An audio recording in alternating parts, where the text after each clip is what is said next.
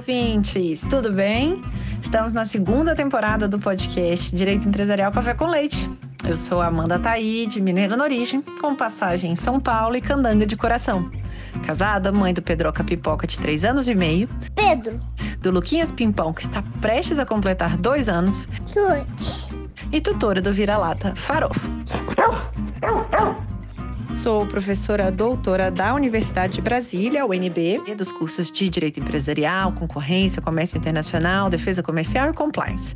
E este é um podcast voltado para os estudantes de graduação iniciantes no mundo do direito comercial, para que possam aprender ouvindo a bibliografia obrigatória e complementar do nosso curso.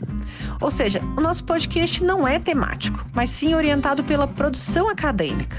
Ou seja, eu convidarei os próprios autores ou comentaristas dos artigos acadêmicos, capítulos ou trechos de livros essenciais para a compreensão do direito empresarial no Brasil, para que os alunos da graduação em direito possam, assim, conhecer e se apaixonar pelos principais autores do direito privado no nosso país.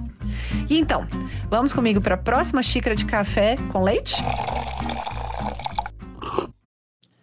A nossa xícara de café com leite de direito empresarial de hoje vai tratar de um artigo clássico, intitulado A Fatispécie Empresário no Código Civil de 2002, do professor Calixto Salomão, que foi publicado na revista de Direito Mercantil, Industrial, Econômico e Financeiro em 2006. E para isso a gente vai ter a alegria de contar com a participação do professor Henrique Araque para comentar o artigo. O professor Henrique é professor de Direito Empresarial, doutor em Análise Econômica do Direito e advogado. O professor Henrique foi entrevistado na primeira temporada do podcast e segue firme aqui nessa segunda temporada. Professor Henrique, muito obrigado por ter aceitado o convite para participar do nosso podcast e por apresentar, de modo simples, curto e gostoso, esse tema do perfil subjetivo da empresa, do conceito de empresário. Professora Amanda, é sempre um prazer. Eu gosto demais desse seu projeto e, e, ter a oportunidade de discutir com qualidade, né, com uma debatedora tão qualificada como você, esses textos clássicos é sempre muito gostoso. E para a gente começar com a pergunta clássica: quem que é o professor Calixto Salomão e qual a relevância desse artigo que foi publicado por ele para o direito comercial no Brasil? Bom, então vamos lá, né? O professor Calixto Salomão ele dispensa ou deveria dispensar né, maiores apresentações porque ele é um dos papas do direito comercial, né? É, acho que não tem ninguém que estude a sério a disciplina que não trabalhe os seus textos, principalmente porque, como exemplifica esse texto, né, ele desbravou umas temáticas que eram é, relativamente inéditas, né, que agora a gente já está bastante acostumado, né, 30 anos depois dessa, 20 anos depois da, do surgimento do, né, desse assunto que a gente está tratando. Então, assim, o professor Calixto, ele é catedrático lá na USP e, e quem não conhece, tá errado. E agora que a gente conhece o professor Calixto, que, qual que é o conteúdo deste trabalho específico? De que modo que os nossos alunos em direito podem entender esses principais argumentos sobre o que seria essa fatispécie empresário? Bom, a primeira coisa que os alunos têm que entender, né, é ler o texto de forma contextualizada da época que ele foi escrito, né? É, ele foi publicado em 2006, mas certamente ele foi escrito ali por volta de 2004, 2003, 2004, quando o professor Calixto estava encarando um dos principais problemas da época, né? Porque nós estávamos é, entrando, né, numa toda uma nova sistemática de unificação do direito privado com o Código Civil de 2002 e abandonando 150 anos de história, vamos colocar assim é, do Código Comercial, né? que também já vinha, já, já era uma consolidação de uma discussão muito antiga a respeito da natureza do comerciante. Então, o que o Código Civil estava fazendo, né? tem até um ponto aqui que o professor critica isso, era é, abandonando, né? abandonando a problemática do comerciante para tentar adotar a, né, que ele chamou a fata espécie do empresário.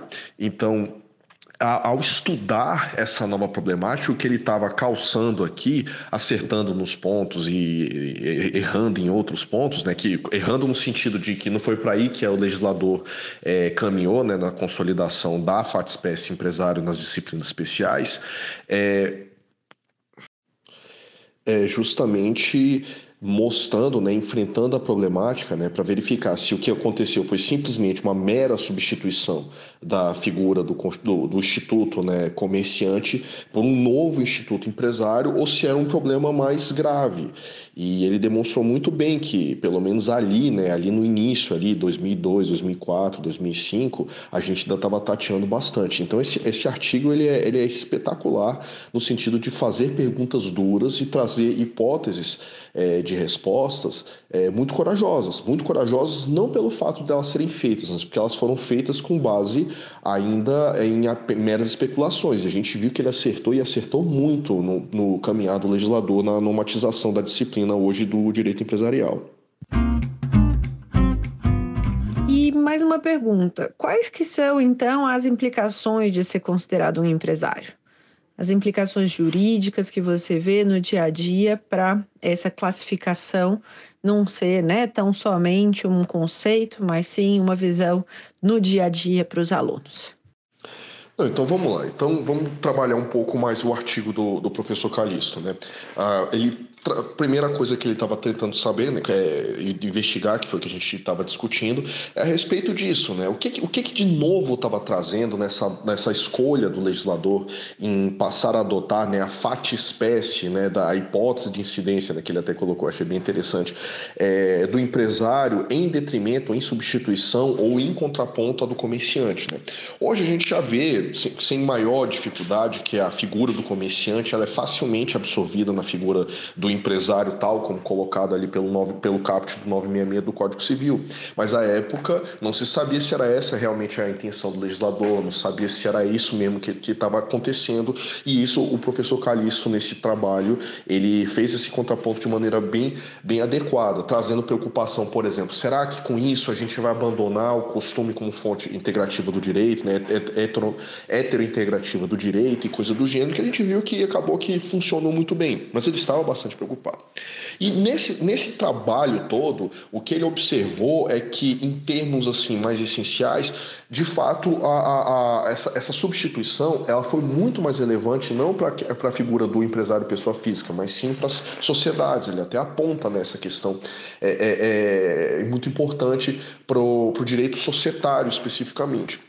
E aí já puxando para a sua pergunta, né, qual que é a diferença, né, ou relação entre esse conceito de empresário, administrador, sócio? Isso só faz sentido, evidentemente, quando a gente observa as sociedades. Não vou nem entrar na discussão sociedade simples versus sociedade empresária, que o professor no trabalho até trata disso, passa, pincela isso, né, como sendo uma das, uma das finalidades ou intenções do legislador ao fazer essa diferenciação, até porque eu tenho uma, eu tenho uma posição pública já bem externada a respeito da, né, que hoje, né, 2022 principalmente, a gente já poderia ter abandonado essa diferenciação entre atividade empresarial e não empresarial e passar uma regulação de, da própria atividade econômica.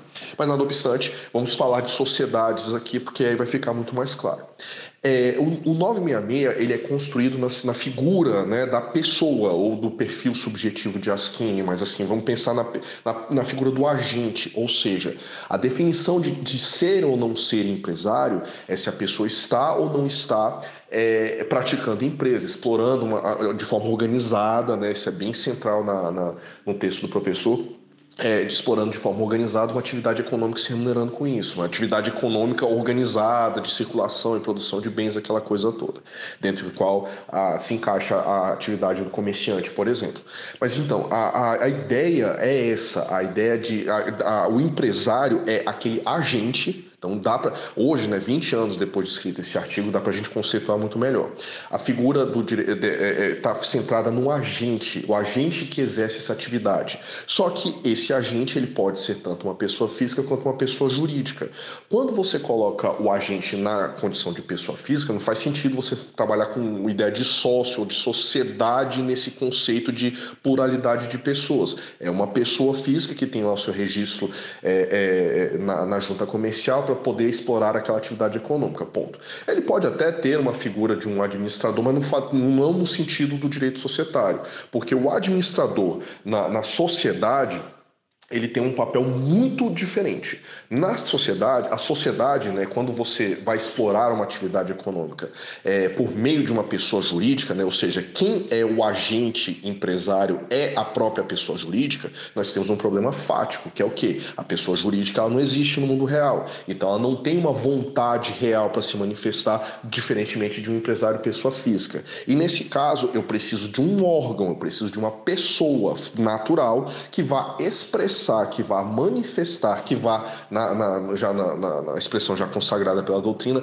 apresentar né, a vontade dessa pessoa jurídica. E quem faz essas vezes é o administrador. O administrador, portanto, ele é um órgão da sociedade, tal qual a minha boca é um órgão meu, da minha pessoa, que é por, por onde eu manifesto a minha vontade.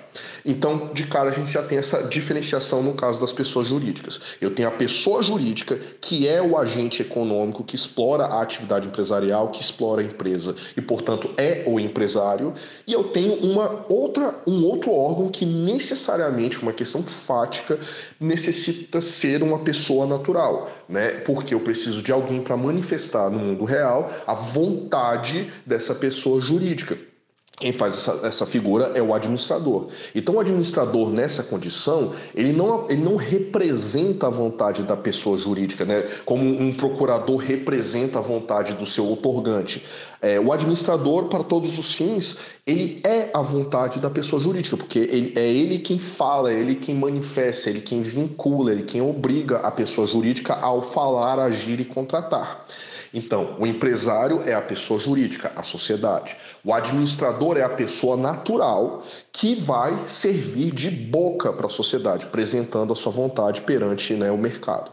E por fim, a gente tem a figura do sócio, né, que vai fazer mais sentido, é, é, apesar que agora não, né, com, a, com, a, com, as recentes modificações. Né? O sócio, vamos dizer assim, são aquelas pessoas físicas ou jurídicas que têm alguma instância sobre a sociedade, que abriram mão de algum patrimônio seu, ou seja, bens, direito, dinheiro, imóvel, seja lá o que for, para constituir, formar aquele capital social, ou seja, aquele patrimônio inicial da sociedade, para que a sociedade pudesse explorar a atividade e depois eles poderem participar daquele resultado, positivo ou negativo.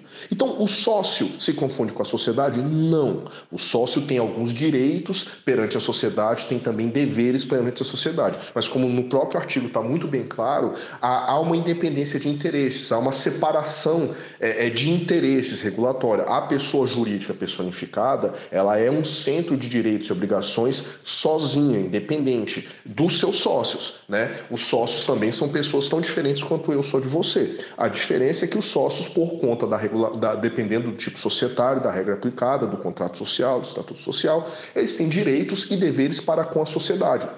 Em alguns casos, é muito comum, aliás, haver uma confusão. Né? Você tem uma sociedade unipessoal onde o sócio é também o administrador, que é também a, a pessoa que faticamente executa aquilo ali. Nunca vai haver a confusão de, de, né, de, de, de, centro de interesses, mas assim, você pode ter uma confusão entre o cara ser sócio, né, portanto, titular de direitos e deveres contra a sociedade, e ao mesmo tempo ser o administrador, manifestar a vontade daquela sociedade. Mas também é possível ter pessoas com completamente separados com isso. Então, recapitulando, empresário é quem exerce juridicamente a empresa. Pode ser uma pessoa física, pode ser uma pessoa jurídica, sociedade. O administrador é necessariamente uma pessoa natural que vai apresentar a vontade da sociedade. E os sócios são aquelas pessoas físicas ou jurídicas que têm uma instância, né, que permutaram parte do seu patrimônio pelo direito de se tornar sócio. E também é importante a gente fazer essa diferenciação né, que você colocou na pergunta, professor, a respeito de ME, MEI, EIRELI, sociedade unipessoal, que as pessoas acabam confundindo mesmo, né? Porque, é, é... bom, vamos, vamos lá. O empresário, como eu acabei de falar, não precisa ser necessariamente eh, uma sociedade. Né? Você pode, na condição de pessoa física, ir lá se registrar é, na junta comercial e se, e se tornar um empresário, pessoa física registrada, inclusive recebendo um número do CNPJ. CNPJ não tem nada a ver com ser pessoa jurídica, significa apenas que você tem uma inscrição num cadastro chamado Cadastro Nacional de Pessoa Jurídica, mas nem todo mundo que tem CNPJ é necessariamente uma pessoa jurídica. Pois bem, Aí a gente tem esses dois primeiros conceitos que, que, que colocou, né, de ME, de MEI, de, de, de microempresa, de pequena empresa, e, e, como se fosse, né, as pessoas confundem mesmo é, é, isso como sendo um tipo especial de empresário. Não é isso, é basicamente é, é, é, essa, esses conceitos estão ali na Lei Complementar 123, que dizem respeito única e exclusivamente à questão de um regime tributário especial. Quando você é MEI, o microempreendedor individual, significa que o seu faturamento fica ali até 80 e poucos mil reais por ano, você está registrado na junta comercial, está exercendo a sua empresa na condição de empresário individual e tem um tratamento tributário diferenciado para você. Se você quiser evoluir, né, ultrapassar essa, essa, essa, esse limite de 80 e poucos mil reais, é recomendável que você se constitua como uma pessoa jurídica, para você poder se qualificar como micro pequena empresa, micro ou pequeno empresário, né, até 4 milhões e 800 mil reais de faturamento anual. Por quê? Porque aí você vai estar enquadrado no regime do super simples, né, do é, o regime do simples que todo mundo fala, que, a, que, que ele é muito melhor do que a, o regime do lucro presumido ou na grande maioria dos casos, do, do regime do lucro real. Vai tudo depender de uma estratégia tributária sua. Mas, basicamente, o MEI, o ME e o EPP, a gente está falando não de tipo de empresário, mas sim de limite de faturamento e de enquadramento no regime tributário diferenciado. Basicamente é isso. Já a, a extinta Eireli, né, o que, que era isso? Era porque até 2019 não era possível fazer uma sociedade limitada, que é a grande sociedade né, que domina o nosso mercado, mercado por conta da, da sua in, é, é, é, é, incrível vantagem de poder fazer uma não apenas uma segregação de patrimônio, mas uma limitação de patrimônio, de limitação de responsabilidade, ou seja, a criar uma proteção para os sócios do, dos efeitos deletérios da, da, da, da atividade empresarial.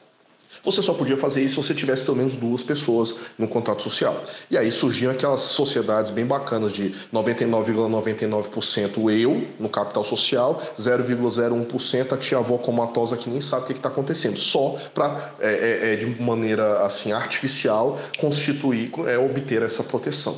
E aí, ali por 2012, o legislador alterou né, o Código Civil e criou a EIRELI, que até a denominação dela é equivocada, né, confundindo os conceitos de empresário com empresa, né, empresa individual de responsabilidade limitada, mas foi um avanço no sentido de que a gente pode abandonar essa questão. Não precisaria mais ter que fingir que tem um sócio para poder obter a limitação é, patrimonial. A EIRELI sempre teve problemas, ela foi constituída de uma maneira extremamente atabalhoada, havia uma limitação mínima de capital social de 100, mil, de, de 100 salários mínimos que ninguém nunca explicou direito por que 100, por que não 99, por que não 200.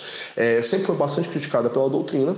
E, e, agora, em 2019, com a lei da liberdade econômica, isso acabou e a gente passou a poder ter a sociedade limitada unipessoal. Então, acabou né, de forma de estratégia, porque a Eireli continuou vigorando até agora, né, finalzinho de 2021, publicou a 14195, que extinguiu a. É, teve aquela brincadeira, teve até uma discussão, né, que eu também já me manifestei publicamente a respeito de se a Eireli teria ou não teria sido extinta é, pela lei 14195, mas fato é que depois da lei da liberdade atividade econômica, não fazia mais sentido algum optar pela IREL, sendo que você tem a sociedade limitada unipessoal, ou seja, uma sociedade limitada com apenas um sócio no seu capital social, que tem inúmeras vantagens sobre a IREL.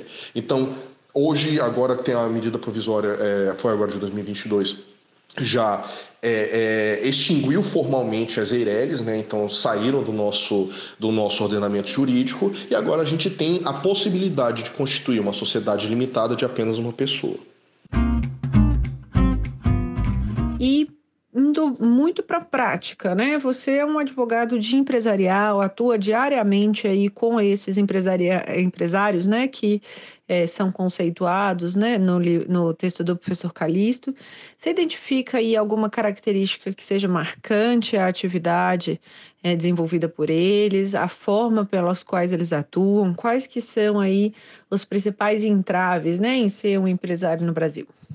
Essa sua pergunta é interessante, Amanda, porque é, é, foi bem a, a, pergunta do professor Calixto no, no texto dele, né?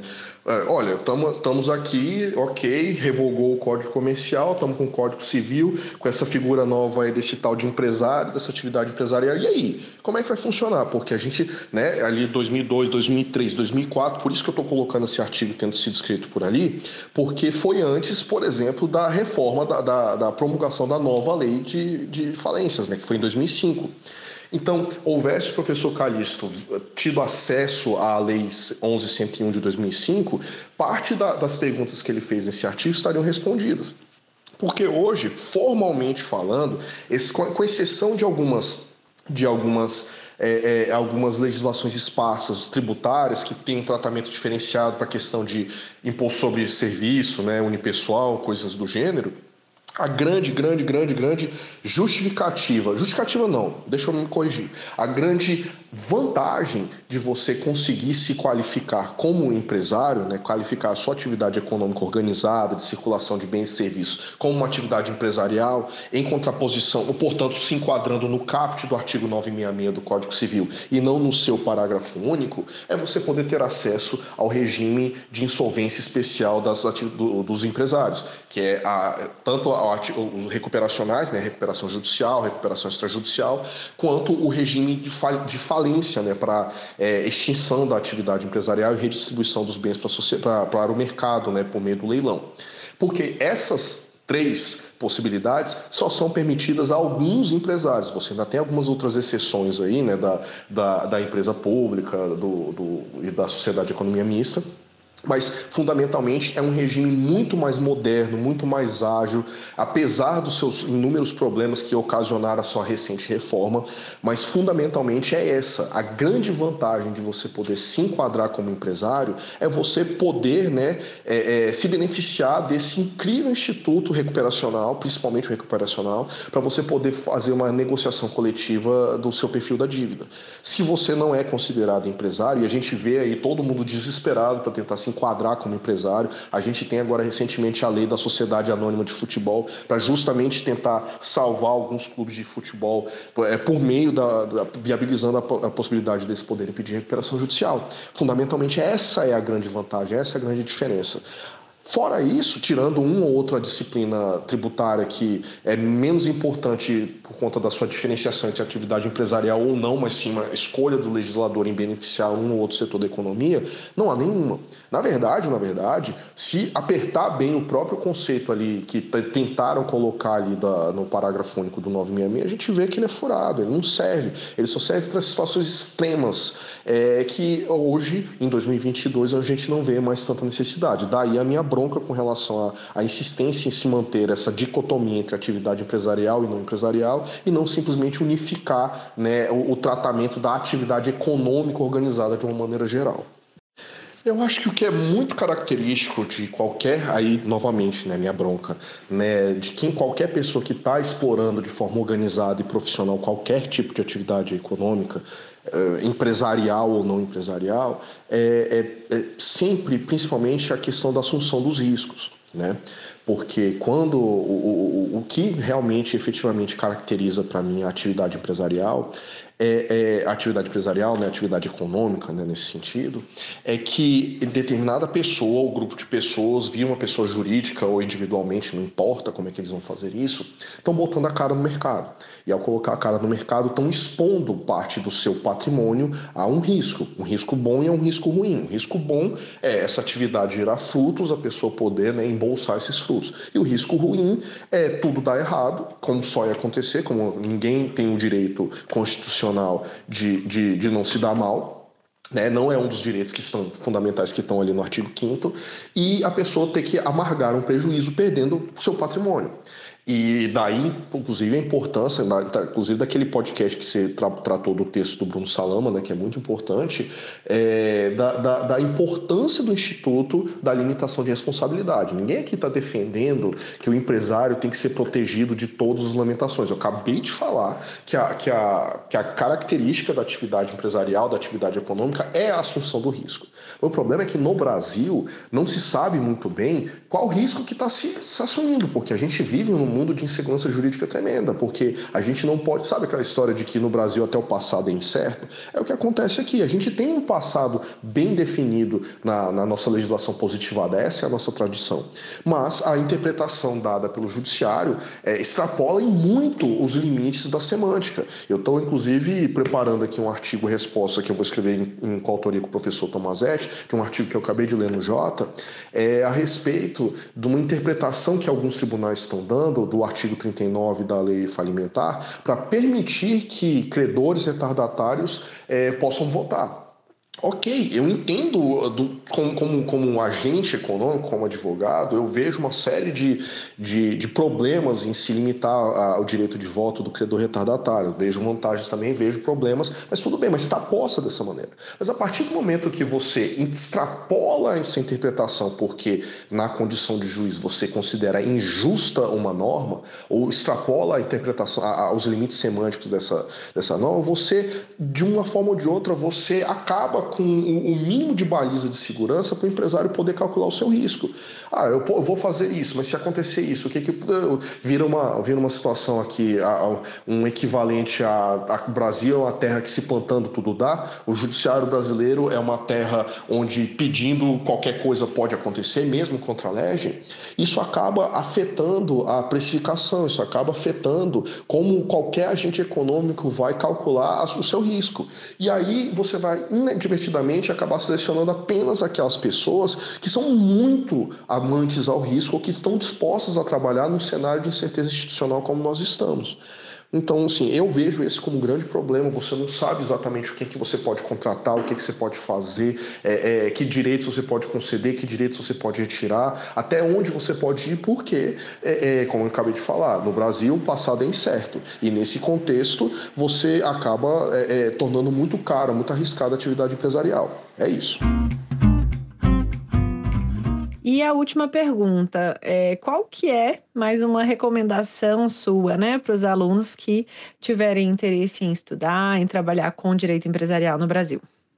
Olha, eu sou meio bairrista, né? Então, assim, é, não tem como eu não recomendar meu colega Tomazetti, né? Porque ele é um cara que, aqui do Centro-Oeste, é uma das pessoas, assim, mais geniais que eu conheço. E ele tem ideias muito interessantes a respeito, exatamente, inclusive, disso aqui que a gente tem conversa, conversou hoje, né? É, não à toa, de vez em quando a gente tem uns debates bons e acaba saindo um ou outro artigo ali para que a gente tem publicado no jornal. Mas para sair um pouco é, é, do tradicional... Ah, tem a professora Winnie também, o professor Winnie Caminha, que é espetacular, eu acho ela, assim, uma mente, uma mente espetacular. Seria muito interessante ouvir, ouvir a opinião dela a respeito de SAs, por exemplo. Eu sei que ela tem bastante coisa escrita nisso. Mas para sair um pouco assim do tradicional, né, não, não, não, não no sentido de falar que são desconhecidos, mas que não são autores que eu costumo ver comentando por aí, nem em lives. Você tem o próprio JP, o, J, o, João, o professor João Pedro Barroso Nascimento. O... Ele tem um livro dele, de, que foi da dissertação de mestrado dele, sobre medidas defensivas da tomada de controle da companhia, que é muito interessante. Você não vê um, um livro sobre essa questão de poison pills e coisas do gênero, é, escrito em português com tanta sistematicidade. Você tem o Setoguchi, o Guilherme Setoguchi, ele tem um, um livro bem legal sobre impugnações de deliberação assemblear de SA. Você teve, recentemente teve o livro do professor Daniel Kalansky, que ele tratou de direito de recesso, né, valuation, e que foi bem interessante que o que ele colocou ali acabou servindo, não sei se diretamente, não sei se é, o pessoal lá do STJ havia lido o livro dele, mas assim, algumas das ideias dele é, é, aparentemente foram incorporadas na mudança da, da, da, jurisprudência do STJ a respeito de valuation de cotas do sócio que se retira, né? Você tem o Luiz Felipe Spinelli, ele tem bastante coisa escrita, ele tem muita coisa interessante em conflito de interesse, e nessa temática também seria, por exemplo, a, a, Viviane Prado. Viviane Prado, ela tem um livro também que eu comprei, mas eu ainda não li, tá aqui comigo para eu ler, de conflito de interesse em grupos societários. Aí eu tô falando desses assim que foge um pouco do, dos grandes, né? Assim que Erasmo Valadão, Carlos Salomão, Fábio Ulloa, é, é, Paulo Forgione, a Mariana Maduro, né? Que você já vai é, é, é, é, entrevistar aquele artigo dela espetacular sobre viu, viu picking, né, que ela colocou, né, piercing, né, piercing de view, né, é, na verdade é aquela bisbilhotada lá, né, que é a permeabilidade da membrana da personalidade jurídica que eu achei muito interessante. Então esses eu acho que você já está muito bem servida para o seu podcast. Com isso a gente conclui. Professor Henrique, muitíssimo obrigado pela sua presença mais uma vez no nosso podcast, agora marcando presença na segunda temporada. Por hoje é só. A nossa xícara de, direito, de café com leite de direito empresarial foi devidamente tomada. Muito obrigada. Um ótimo dia, tarde e noite a todos. Um abraço, professor. Eu estou sempre à disposição. Como eu te disse, eu gosto muito desse seu projeto, acho bem divertido. É, é, e eu estou ansioso para ver a, a segunda temporada inteira. Um abraço, tchau, tchau.